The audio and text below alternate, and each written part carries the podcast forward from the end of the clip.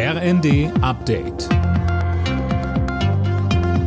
Stündlich neu. Auf den Punkt informiert. Ich bin Mia Hehn. Guten Tag.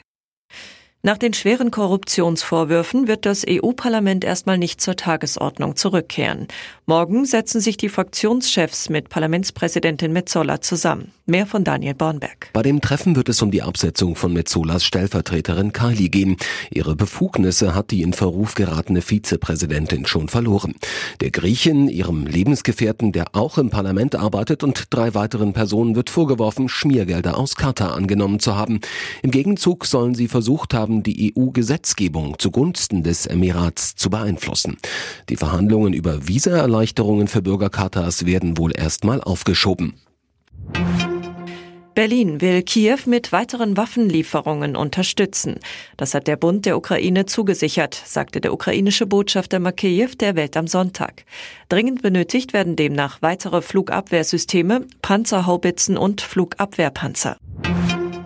Seit heute gilt bei der Deutschen Bahn der Winterfahrplan. Der sieht neue Verbindungen vor und es werden auch neue Züge eingesetzt. Zum Beispiel der ICE Neo 3. Bahnsprecher Michael Klein. Der hat mehr Türen, mehr Fahrradplätze und einen komfortableren Einstieg für Rollstuhlfahrende. Er hat Tablethalter und Steckdosen an allen Plätzen und der Mobilfunkempfang, der wird auch noch besser durch neue Fenster.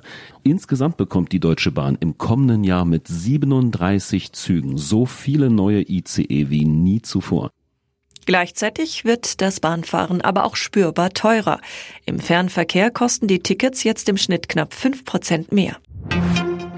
Die unbemannte Raumkapsel der Mondmission Artemis 1 soll heute auf die Erde zurückkehren. Die Landung vor der Küste Kaliforniens ist am frühen Abend geplant. Mit der Mission wird getestet, ob die Kapsel für Mondmissionen mit Astronauten an Bord geeignet ist. Alle Nachrichten auf rnd.de